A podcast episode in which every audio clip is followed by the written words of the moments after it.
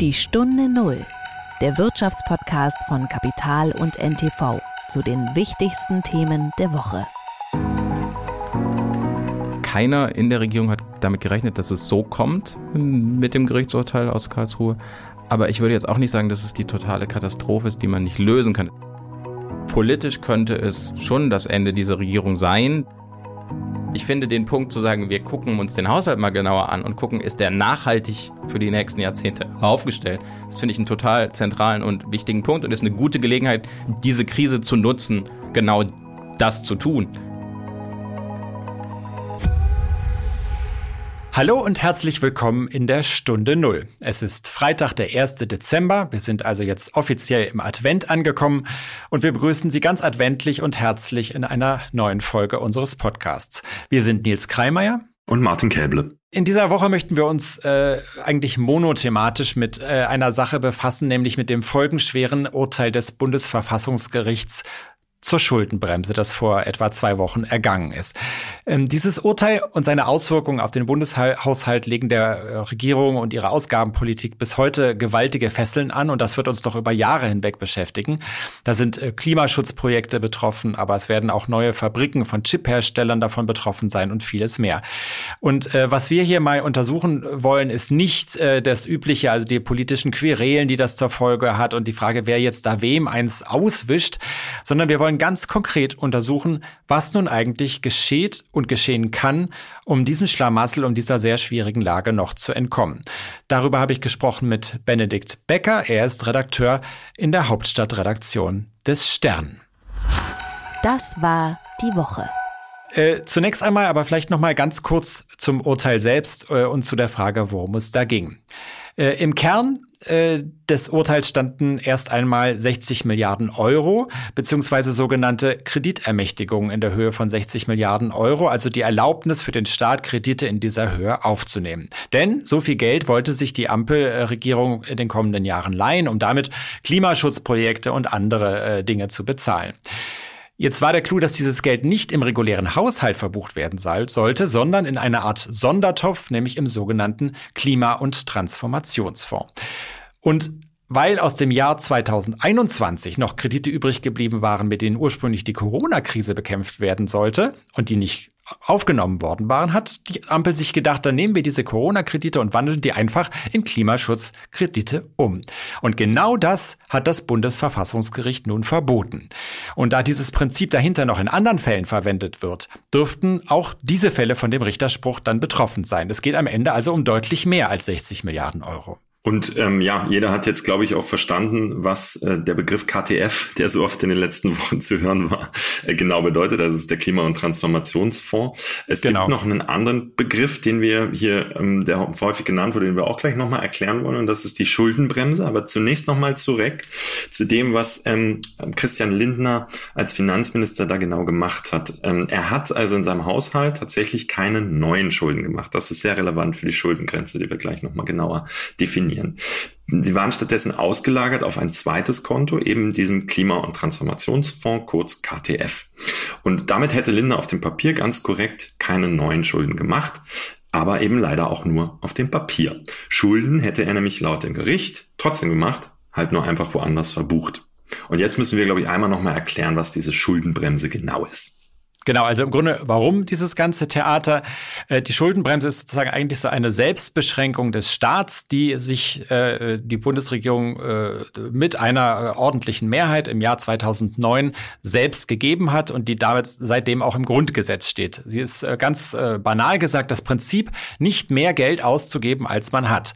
Und das bedeutet, übertragen auf den Haushalt, dass jede Bundesregierung ähm, im Jahr nur 0,35 Prozent des Bruttoinlands Produkts, also der, der Wirtschaftsleistung, die von uns allen erbracht wird, an Schulden machen darf. Mehr ist nicht erlaubt. Diese Schulden sind nach oben gedeckelt. Und das steht im Grundgesetz. Und weil es im Grundgesetz steht, kann eben auch das Bundesverfassungsgericht dazu urteilen und dann letzten Endes sagen, das, was ihr da gemacht habt, funktioniert nicht und geht nicht. Und genau das ist hier passiert. Und all das ist ähm, sehr speziell eben für Deutschland. Es ist ganz interessant, wenn wir mal den Blick vielleicht einmal weiten und schauen, wie das Ausland eigentlich darüber gedacht hat ähm, und das kommentiert hat, was hier in den letzten Wochen so passiert ist. Und wenig verwunderlich ähm, schüttelt das Ausland in Teilen wieder einmal den Kopf über Deutschland. Ähm, da ist die Rede von einer Fessel, mit der sich Deutschland selber die Arme auf den Rücken gebunden hat. Der Economist bezeichnet ähm, das Ganze als eine nationale Besessenheit, äh, Schuldenbremsen für Staatsausgaben zu verhängen. Da ist von Dummheiten die Rede. Naja, und zum Beispiel die Financial Times, ähm, die weist eben darauf hin, dass wir jetzt eigentlich jahrelang Unterinvestitionen hatten in Deutschland, auch dank der Schuldenbremse selbst. Und ähm, jetzt äh, wird das Ganze sozusagen noch schwerer, bestimmte Ziele, Modernisierung, Klimaneutralität bis 2045 zu erreichen, während eben andere Konkurrenten, kann man sagen, wie die USA, China oder auch Südkorea, ähm, in der gleichen Zeit jetzt mit Subventionen einfach wahnsinnig viel Geld in ihre, ihre eigene Transformation investieren. Und ich finde, das macht also gerade auch dieser Blick von außen auf Deutschland, der macht einfach nochmal eine andere Dimension in der ganzen Sache klar. Wenn man jetzt mal weggeht von dem parteipolitischen Klein-Klein, ja, weggeht von den Fehlern, die die Ampel fraglos gemacht hat. Ähm, über, das wurde ja jetzt sehr viel berichtet in den letzten Wochen. Aber wenn man mal überlegt, was lernen wir da gerade über Deutschland als Ganzes? Und dann frage ich mich schon, wir haben vor nicht allzu langer Zeit über den Standort hier gesprochen, Debatten darüber, dass wir zu viele Regeln haben, generell zu Regel besessen sind und dadurch leider im Ergebnis ähm, viele wichtige Dinge einfach nicht hinbekommen und nicht vorankommen. Und man hat so ein bisschen das Gefühl, dass diese Nummer jetzt rund um die Schuldenbremse und das Verfassungsurteil leider einfach ein weiteres sehr großes Kapitel dieses Problems ist. Die Stunde Null. Das Gespräch. Und über dieses ganze Schlamassel wollen wir jetzt heute noch mal etwas ausführlicher reden, also über die Schuldenbremse, was sie ausmacht und auch was das Urteil des Gerichts bedeutet und vielleicht auch so ein bisschen über die Frage, ob und wie sich das Ganze noch so halbwegs retten lässt, äh, damit man nicht das Gefühl hat, äh, wir haben uns da komplett selbst in den Fuß geschossen. Und äh, darüber habe ich mit Benedikt Becker gesprochen. Benedikt ist Redakteur im Hauptstadtbüro des Stern der erscheint bei uns im gleichen Haus wie Kapital. Wir arbeiten also ohnehin äh, relativ viel zusammen und haben das äh, genutzt, um auch gemeinsam diesen, äh, diesen Podcast zu machen. Und Benedikt ist ein exzellenter Kenner der Berliner Politik und hat für uns dieses ganze Schlamassel einmal aufgedröselt. Hallo Benedikt, herzlich willkommen. Schön, dass ich hier sein darf. Danke. Benedikt, du bist ja jemand, der sich äh, sehr stark äh, in den politischen Kreisen in Berlin bewegt und äh, wir reden ja jetzt alle sehr stark über den politischen Fallout, über den Streit zwischen den Parteien, den dieses Grundsatzurteil aus Karlsruhe ausgelöst hat. Wir wollen aber heute eigentlich mal so eher so ein bisschen ins ökonomisch-technische gehen, also und in die Folgen, die dieses Urteil dadurch ausgelöst hat. Also zunächst mal vielleicht so ein bisschen äh, im Ansatz. Wir sind gewohnt, alles als Krise und alles als schrecklich zu begreifen. Auch jetzt wird wieder über dieses Urteil gesprochen, als sei das sozusagen der Untergang des Abendlandes, zumindest erstmal dieser Regierung. Ist es tatsächlich so aus deiner Sicht? Also ich würde erstmal sagen, nein. Also keiner in der Regierung hat damit gerechnet, dass es so kommt mit dem Gerichtsurteil aus Karlsruhe. Aber ich würde jetzt auch nicht sagen, dass es die totale Katastrophe ist, die man nicht lösen kann. Es ist politisch ein Problem, weil sich die drei Partner so völlig verschiedene Sachen vorstellen. Aber ich würde jetzt nicht sagen, dass das Technische jetzt ein Problem ist, vor dem die Bundesregierung steht, was sie nicht lösen könnte. Also es ist nicht zwangsläufig das Ende dieser, dieser Regierung und ihre komplette Handlungsunfähigkeit. Naja, politisch könnte es schon das Ende dieser Regierung sein. Da werden wir ja vielleicht noch ein bisschen drüber reden, welche verschiedenen äh, Vorstellungen die so haben. Aber ich habe jetzt in den vergangenen Tagen, gab es aus dem englischsprachigen Raum so Vergleiche mit dem Shutdown in den Vereinigten Staaten, dass wenn sozusagen da man sich nicht darauf einigen kann, die Schuldentragfähigkeit zu erhöhen, dass dann auf einmal ist so ein Shutdown und die Beamten kriegen keine Gehälter mehr und es ist so eine ganz krasse Notlage für den Bundeshaushalt. Und so ist jetzt sozusagen die Situation hier bei uns nicht. Also selbst wenn sich die Regierung innerhalb der nächsten Wochen, also bis zum Jahresende, nicht auf einen Haushalt für das nächste Jahr verständigen kann, wovon man aktuell sogar vielleicht ausgehen dürfte, dann ist es noch nicht das Ende der Regierung oder das, das würde nicht bedeuten, dass dann irgendwelche Beamten keine Kohle mehr bekämen oder so, sondern dann würde der Haushalt in so eine vorläufige Haushaltsführung laufen und wir haben quasi dieselbe Situation wie nach Bundestagswahlen. Wenn sich die Regierung gerade noch findet, dann läuft der Haushalt einfach weiter. Das ist sogar im Grundgesetz geregelt, Artikel 111. Und dann darf die Regierung weiterhin Geld ausgeben, sogar im gewissen Rahmen Kredite aufnehmen und das ganz genau geregelt, dass das dann nur für Sachen ist, die nötig sind. Welche Sachen das sind, kann man sich dann auch anschauen und äh, nachlesen da. Also es das heißt jetzt nicht nur wegen dieses Verfassungsgerichtsurteils ist jetzt irgendwie rein technisch ist nicht möglich, einen neuen Haushalt aufzustellen. Und selbst wenn man den nicht aufstellt, das nicht sofort das Ende der Regierung, sondern sie haben Zeit. Okay, das heißt also, alle Beamten und staatlichen Angestellten können jetzt erstmal aufatmen. Das Weihnachtsgeld wird noch überwiesen. Ähm, trotz allem, äh, es werden ja schon diverse mögliche Folgen dieses äh, Urteils auch diskutiert für äh, die verschiedensten Politbereiche. Also ich merke das ja selbst bei unserer äh, Planung bei euch für den Stern, bei uns für Kapital, dass man das Gefühl hat, eigentlich ist fast jedes, äh, äh, jedes Thema, das man jetzt anspricht, auch von diesem Urteil betroffen.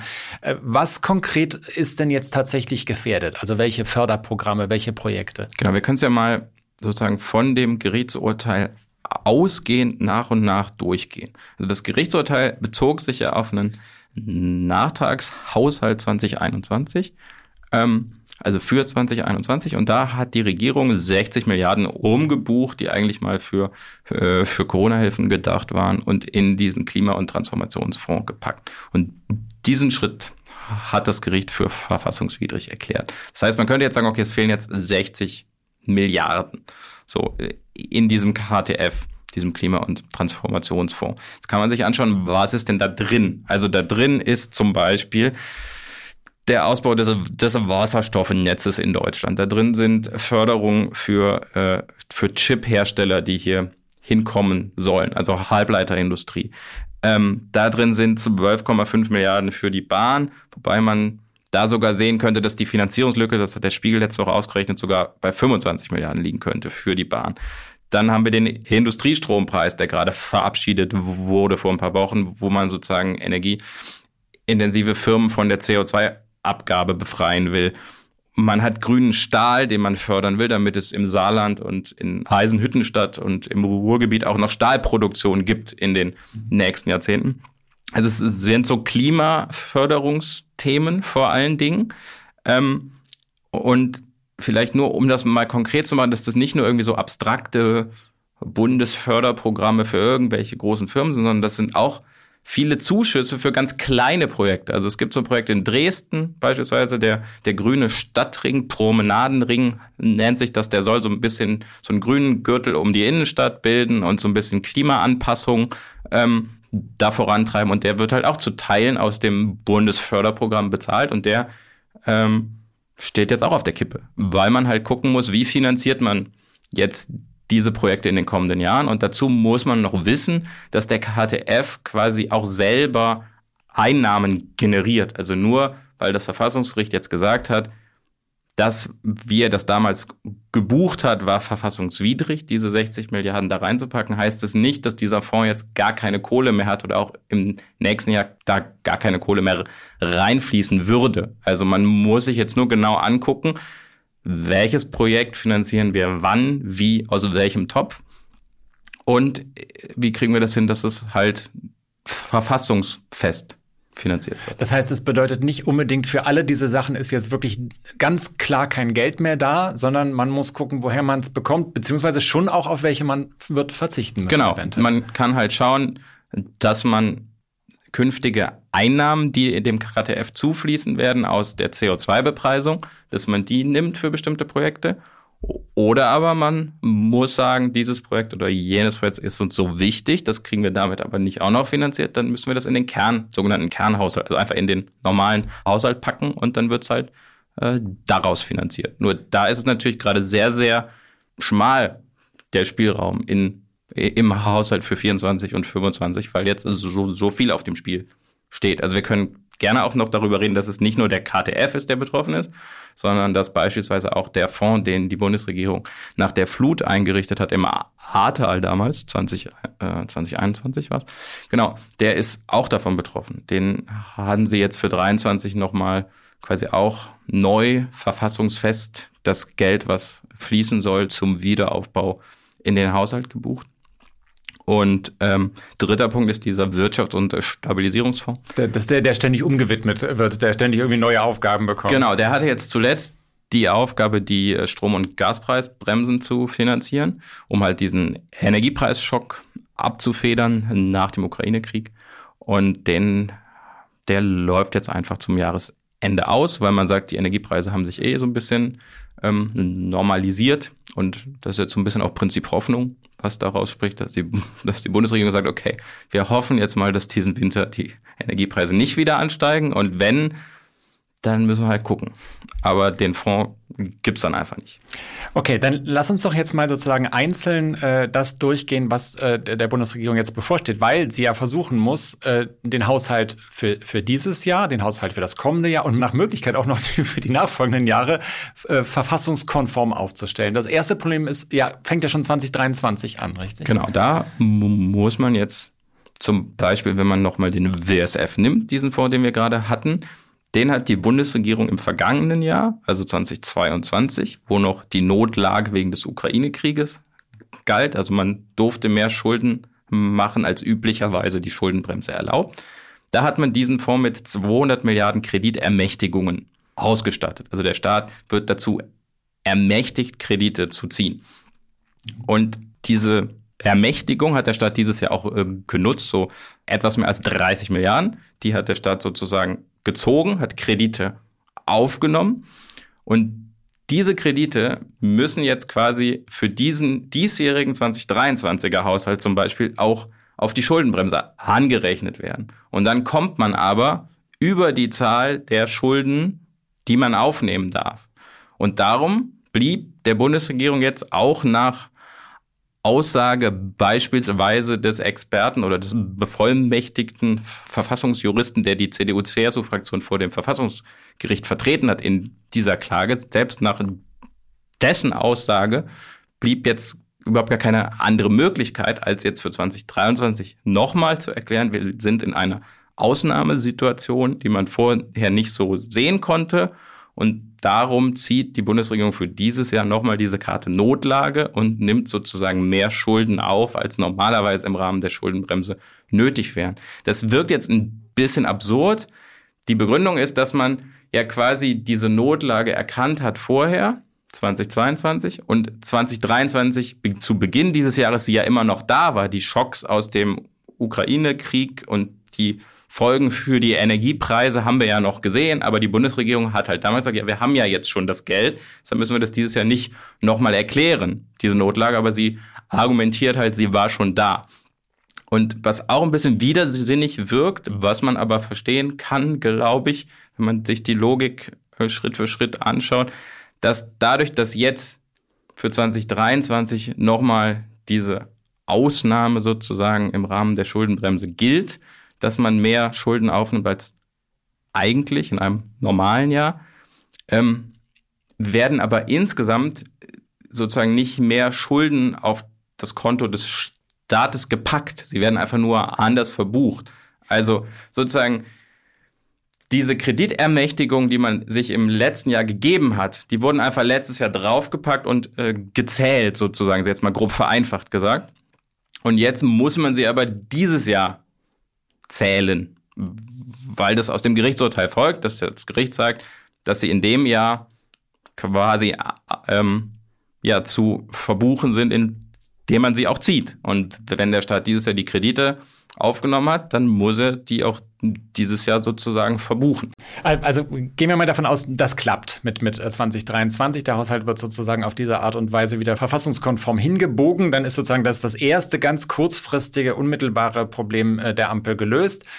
Und jetzt kommt 2024. Da muss man dann ja äh, den nächsten Haushalt aufstellen. Und äh, dann wird es ja nicht wieder so einfach werden, einfach zu sagen, okay, wir erkennen jetzt auch eine Notlage, weil irgendwie im Nahosten, im Nahen Osten ist Krieg oder äh, es ist immer noch Krieg in der Ukraine. Oder das ist genau die Begründung, die ähm, Rolf Mützenich, der SPD-Fraktionschef im Bundestag, äh, diese Woche vorgetragen hat. Also wenn es nach den Sozialdemokraten geht oder nach der SPD-Fraktion und der Partei, Jetzt nicht unbedingt vielleicht im Sinne des Kanzlers, der hat sich dazu so noch nicht geäußert, dann würde man genau das tun. Dann würde man sagen, das sind unvorhergesehene Ausnahmesituationen, die immer noch andauern oder die gerade im, im Fall des Krieges im, im Nahen Osten, die gerade gekommen sind. Und das könnte sich ja zu einem Regionalkrieg auswachsen mit ganz krassen Folgen für die Märkte. Und darum zieht man wieder die Notlage. Das wäre eine Option. Ich bezweifle, dass das mit der FDP zu machen ist. Es gibt auch andere Optionen. Hm. Es reicht ja auch nicht, wenn nur die FDP mit an Bord ist. Ne? Da brauchen wir ja noch mehr. Ja, die Grünen hm. in dem Fall. Also, dass man sozusagen sich als Regierung darauf einigt, jetzt wieder zu erklären, dass man in einer Ausnahmesituation ist, weshalb man mehr als nur die eigentlich vorgesehenen ähm, äh, Schulden im Rahmen der Schuldenbremse aufnimmt. Und da steht die Regierung quasi gerade, dass die Grünen und die SPD sagen, wir können ja die Steuern erhöhen oder wir können die Notlage erklären und dann ist sozusagen für all die Dinge, die wir uns vorgestellt hatten, mal, die auch aus diesem KTF finanziert werden sollen, dann ist ja dafür wieder Geld da im nächsten Jahr. Dann schreiben wir das einfach in den Haushalt rein und dann ist gut. Und dann ist es aber auch wieder ein bisschen Prinzip Hoffnung, weil in dem Verfassungsgericht Urteil aus Karlsruhe auch nochmal klar gemacht worden ist, dass der Sachzusammenhang, warum man sagt, es ist eine Ausnahmesituation, dass der sehr gut begründet sein muss. Und es würde mich sehr überraschen, wenn die Union im Falle der Notlage für 24, sollte sie wirklich ausgerufen werden, nochmal, dann nicht wieder nach Karlsruhe geht und sagt, ja, hier, jetzt guckt euch doch diesen Haushalt bitte auch nochmal an.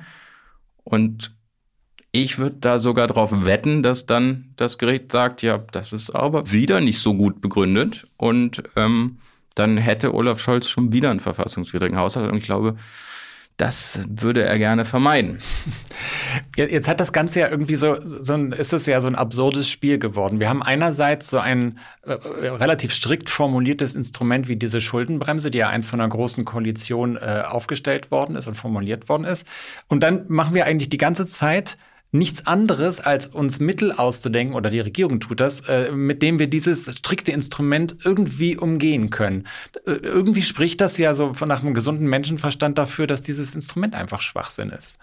Also, oder nicht funktioniert jedenfalls so, wie es gebaut ist. Also es, es gibt da ähm, einen sehr schönen Meinungsartikel aus der Financial Times von den vergangenen Tagen, wo sich die jetzt nicht unter Sozialismusverdacht stehenden ähm, Kollegen der Financial Times mal irgendwie dem deutschen Schuldenthema äh, gewidmet haben und die kommen halt ähm, zu dem Ergebnis sozusagen, you can have too much of a good thing. Also du kannst von einem gut gewollten Instrument auch einen Ticken zu viel haben. Also die Idee dahinter und dann habe ich das Gefühl, das ist auch noch mehrheitsfähig durch auch bei SPD und Grünen die Idee hinter der Schuldenbremse, dass du dem Staat sagst, ey, du darfst jetzt nicht nur, weil du irgendwie die Wählerinnen und Wähler, die du so hast, mit besonderen Geschenken bedenken willst, darfst du halt Schulden machen ohne Grenze.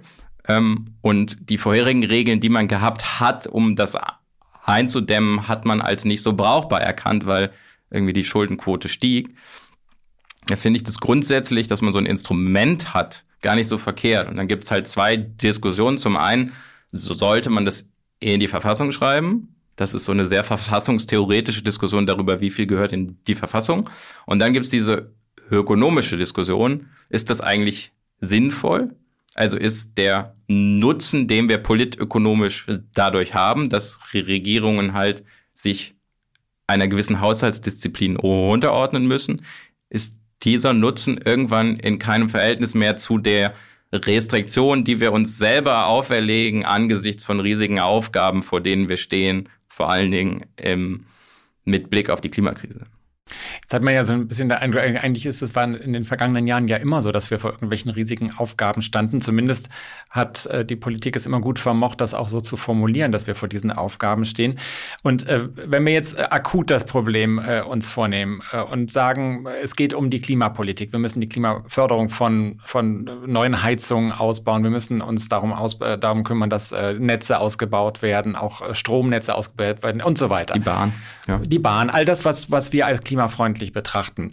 Und wenn das jetzt gefährdet ist, es gibt Ökonomen, die sagen, ja, es gibt ja auch andere Möglichkeiten, sowas zu fördern, als äh, indem wir einfach darauf Geld raufschmeißen, sondern ihr könnt auch mit, mit äh, Preissignalen arbeiten, ihr könnt mit, mit Regulierung arbeiten. All das ist ja möglich. Ist das ähm, eine rein theoretische Debatte oder ist das was, was tatsächlich auch eine Option wäre? Das ist eine Option und ich will noch mal kurz zurück bevor ich darauf eingehe, auf den Haushalt 24, weil wir eben noch quasi die naheliegende von der FDP favorisierte Lösung noch gar nicht so konkret angesprochen hatten, die jetzt natürlich sagen, wir gucken uns einfach den Haushalt an und wir kürzen da, wo wir können und dann finden wir diese für 2024 sind, das so um die 18, 19 Milliarden wohl, die man finden muss. Mhm. Und ähm, dann bauen wir damit einen verfassungsfesten Haushalt auf. Und dann wird nämlich genau diese Diskussion kommen. Dann werden die Grünen sagen, ja, hey, aber wie machen wir dann Klimaschutz?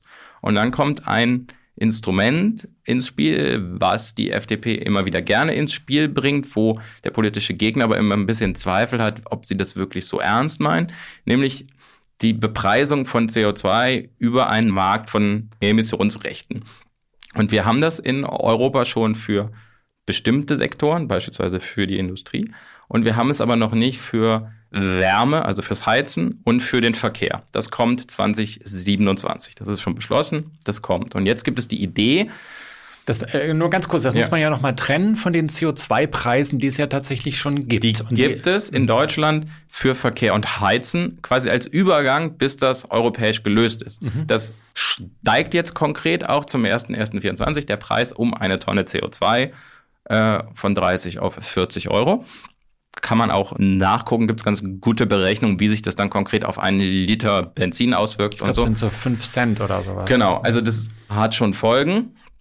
Die sind ja aber äh, gewollt, weil das ist sozusagen ja die Idee dahinter, dass nicht durch ein Verbot von bestimmten Dingen, die Menschen gerne tun, zum Beispiel schnell Auto fahren, sondern durch ein Preissignal, was mir sagt, ey, du hast damit, dass du Benzin verbrauchst, schadest du der Umwelt. Volkswirte würden sagen, das ist so eine Externalität, ein externer Effekt. Und der muss sich im Preissignal oder im Preis selber irgendwie abbilden. Und so wie das gerade ist, tut er das noch nicht adäquat genug. Und das wäre jetzt die Idee der FDP, dass man jetzt nicht einfach sagt, ja, wir haben ja diesen CO2-Preis schon in Deutschland bis 2027, bis das europäische System kommt, sondern können wir nicht versuchen, dieses europäische System für diese beiden Sektoren, Verkehr und Wärme, vorzuziehen. Das wäre jetzt für 24 komplett utopisch. Und dann wäre es sehr ambitioniert, dass man es bis 25 schafft. Das ist aber die Klima, Diskussion. Also das ist jetzt nicht, man könnte ja auch meinen, ja, dadurch generiert man dann zusätzliche Einnahmen, die auch wieder das Haushaltsloch stopfen, weil, wie ich eben gesagt habe, sie fließen ja dem KTF zu. Aber die Idee dahinter ist eigentlich wirklich dieses Preissignal zu setzen und es im besten Falle über ein Klimageld an die Menschen zurückzugeben, um soziale Härten auszugleichen, ähm, die halt entstehen, wenn das Autofahren für Menschen beispielsweise auf dem Land die jetzt irgendwie nicht den Top-Job haben, aber jeden Tag nur mit dem Auto zur Arbeit kommen können, dass das für die jetzt nicht heißt, okay, ich kann jetzt meinen Job nicht mehr machen, weil der Benzinpreis steigt. Und das wäre jetzt sozusagen diese marktliberale Lösung oder der marktliberale Ansatz, das Klimaproblem anzugehen.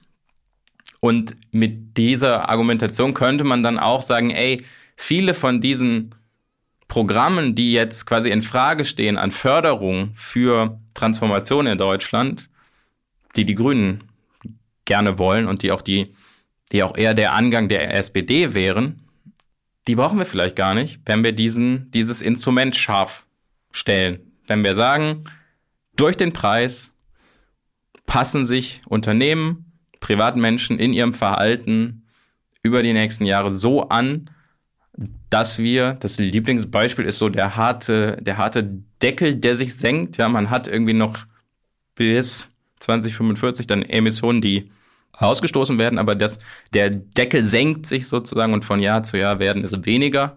Und das hat halt Auswirkungen auf den Preis oder aber erhöht den Druck so auf die Industrie, Innovationen zu schaffen, die dann günstiger sind, anders sind, die quasi Ausweichmöglichkeiten schaffen von fossiler Fortbewegung, wie auch immer man das sozusagen, äh, diese Dinge, die wir als klimaschädlich identifiziert haben, betrachten. Also mit anderen Worten, es gibt äh, durchaus Instrumente, die sozusagen abweichen von so einem reinen Förderdenken und mit denen Politik natürlich auch steuern kann. Also die gibt es ja auch schon immer, es sind auch schon immer angewandt worden, funktionieren aber natürlich nicht in allen Politikbereichen. Also wenn wir sagen, wir wollen aus strategischen Gründen Chipproduktion ansiedeln, wie Intel äh, in Magdeburg oder, oder TSMC in, in Dresden, äh, da ist über Preissignale puh, äh, relativ wenig zu machen. Das heißt, da äh, die äh, Unternehmen kommen möglicherweise, weil sie Fördermilliarden kriegen äh, und kommen eben nicht, wenn sie sie nicht kriegen. Das ist ähm, da da endet dann schon wieder die Genau, das, also wir das ist ja auch so ein bisschen die Gegenargumentation, dass man sagt, hey, wir haben in Deutschland nicht nur ein Problem mit der Klimakrise, sondern wir haben halt auch grundsätzlich ein Problem an Infrastruktur, an Zukunftsindustrien, die wir nicht so haben, wie wir sie vielleicht bräuchten. Also viele Bereiche, die Digitalisierung ein äh, Dauerthema, ähm, wo, wo in allen Rankings äh, Deutschland nicht so gut aussieht. Also viele, viele Bereiche, wo der naheliegende Ansatz wäre, das müssen wir mit staatlichem Geld fördern. Und die betreffen nicht nur das Klima, sondern die betreffen halt auch andere Bereiche, irgendwie KI, Grundlagenforschung und so weiter und so fort.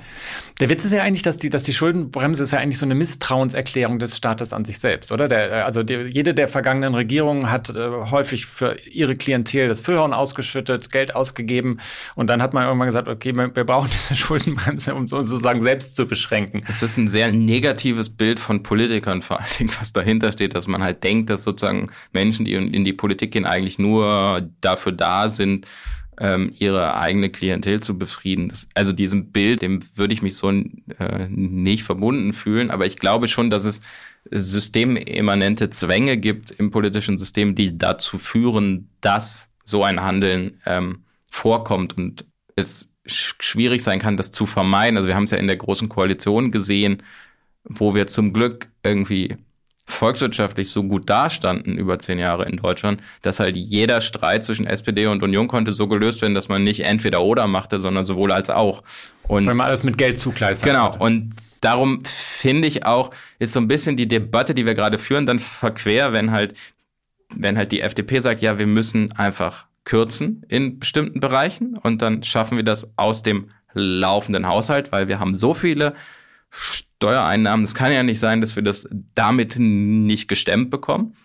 Und ich finde den Punkt zu sagen, wir gucken uns den Haushalt mal genauer an und gucken, ist der nachhaltig für die nächsten Jahrzehnte aufgestellt. Das finde ich einen total zentralen und wichtigen Punkt und ist eine gute Gelegenheit, diese Krise zu nutzen, genau das zu tun. Aber die Frage ist doch dann am Ende, wenn ich das getan habe, habe ich immer noch keine Antwort darauf gefunden, ob die Finanzierungsmöglichkeiten des Staates für die nächsten Jahrzehnte und die Herausforderungen bei der Infrastruktur der Klimakrise, ob die dann, selbst wenn ich einmal den Haushalt entrümpelt habe, mir trotzdem genug Spielraum geben, um die, diesen Problemen, Herausforderungen adäquat zu begegnen und die entsprechenden finanziellen Möglichkeiten zu haben. Denn um den Punkt nochmal gegen dieses marktliberale Klimainstrument auch zu machen, für, für das ich sehr große Sympathien habe.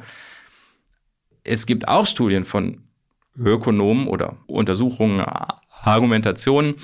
Und eine davon ist relativ positiv oder sehr, sehr positiv aufgenommen worden vor ein paar Monaten in der Fraktion der SPD im Bundestag. Die ist von Tom Krebs, einem Makroökonomen an der Uni Mannheim, der auch bei Kapital immer mal wieder auftaucht als Interviewpartner, der halt sagt, naja, mit diesem Instrument der Preissignale kann man schon auf eine gewisse Art arbeiten. Man darf aber nicht unterschätzen, dass sich Menschen und Unternehmen nicht maximal schnell anpassen können auf neue Realitäten und dass der Staat sie dabei unterstützen muss. Also, dass du irgendwann vielleicht in eine Situation kommst, wo, wo der Preis dir sagt, das lohnt sich nicht, jetzt irgendwie Auto zu fahren.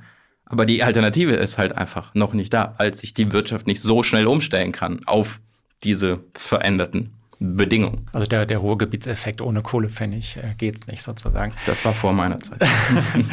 Wir müssen äh, leider langsam zum Schluss kommen, Benedikt, ähm, äh, da du auch wahrscheinlich schon zum äh, nächsten Artikel weiter musst zu diesem Thema. Ich vermute, das wird dich ja die nächsten Jahre beschäftigen. Das, also das ist ja ein Arbeitsbeschaffungsprogramm für Journalisten eigentlich, was das Verfassungsgericht. Es ist vor allen Dingen ein, äh, es ist vor allen Dingen ein Programm für Journalisten, sich mit dem Thema so auseinanderzusetzen, dass man es versteht. Und ich hoffe, ich habe in den letzten 20 Minuten, 25 Minuten jetzt nicht irgendeinen Fauxpas drin gehabt, der, äh, der mich entlarvt, als dass ich es an der einen oder anderen Stelle auch noch nicht ganz durchdrungen habe. Weil wenn man, je tiefer man einsteigt, desto mehr kann man darüber auch wirklich noch lernen. Von daher ist es auch eine hochspannende spannende Zeit, gerade sich mit dem Thema zu befassen. Eine kurze Abschlussfrage, äh, wirklich mit der Bitte um eine ganz kurze Antwort. Und zwar äh, Schuldenbremse, werden wir die in der Form in fünf Jahren noch haben oder nein? Ich glaube ja. Weil wenn man sie reformieren wollte, müsste man das jetzt tun. Und das sehe ich gerade nicht. Und ich gehe momentan davon aus, dass im nächsten Bundestag leider, wie ich persönlich, ähm, meine persönliche Meinung finde, vermutlich die Partei von Frau Wagenknecht und die AfD über mehr als ein Drittel der Stimmen verfügen. Und dann gibt es keine verfassungsändernde Mehrheit mehr für demokratische Parteien im Bundestag, die das tun könnten, die Schuldenbremse zu reformieren. Okay, jetzt haben wir ein düsteres Ende, aber so ist es halt. Ganz vielen Dank, dass du da warst, Benedikt. Ich danke dir. Ja, Martin, das ist so ein bisschen äh, ein, ein düsteres Ende, äh, mit dem äh, Benedikt da äh, ja gedroht hat. Also er sagt ja im Grunde genommen, es wird die, die Mehrheiten gar nicht geben, um diese Schuldenbremse äh, loszuwerden. Und äh, deswegen werden wir beide äh, und Benedikt und viele andere Journalisten uns wahrscheinlich auch noch äh, über einige Zeit damit beschäftigen müssen, oder? Ja, das fürchte ich auch. Ähm, und wie gesagt, ich, ich glaube, wir sollten dabei in der Berichterstattung auch wir Journalisten nicht nur eben die, die kleinen ähm, Entwicklungen im Blick behalten, sondern wirklich auch äh, den Blick aufs große Ganze dabei ziehen und uns die Frage stellen, ähm, was wir aus, aus diesem Schlamassel jetzt auch lernen für Deutschland als Standort und wie wir künftig hier große, wichtige Projekte wie die Modernisierung, die Infrastruktur oder eben die Bekämpfung des Klimawandels vorantreiben wollen. Vielleicht kommt ja durch so einen Schock, wie so durch so ein Urteil, eine, eine Diskussion äh, in Gange, die dann das doch in äh, etwas produktivere Bahnen lenkt. Wer weiß, äh, es gibt in der Geschichte genug Beispiele dafür, dass manchmal Dinge in eine ganz andere Richtung gehen, als man ursprünglich dachte. Ähm, ich hoffe jedenfalls, dass äh, Sie, liebe Zuhörerinnen und Zuhörer, sich äh, davon nicht die gute Laune verderben lassen und äh, ich wünsche Ihnen ein schönes erstes äh, Adventswochenende und würde mich sehr freuen, wenn Sie auch in der kommenden Woche wieder dabei sind. Alles Gute und Tschüss. Ciao. Die Stunde Null, der Wirtschaftspodcast von Kapital und NTV zu den wichtigsten Themen der Woche.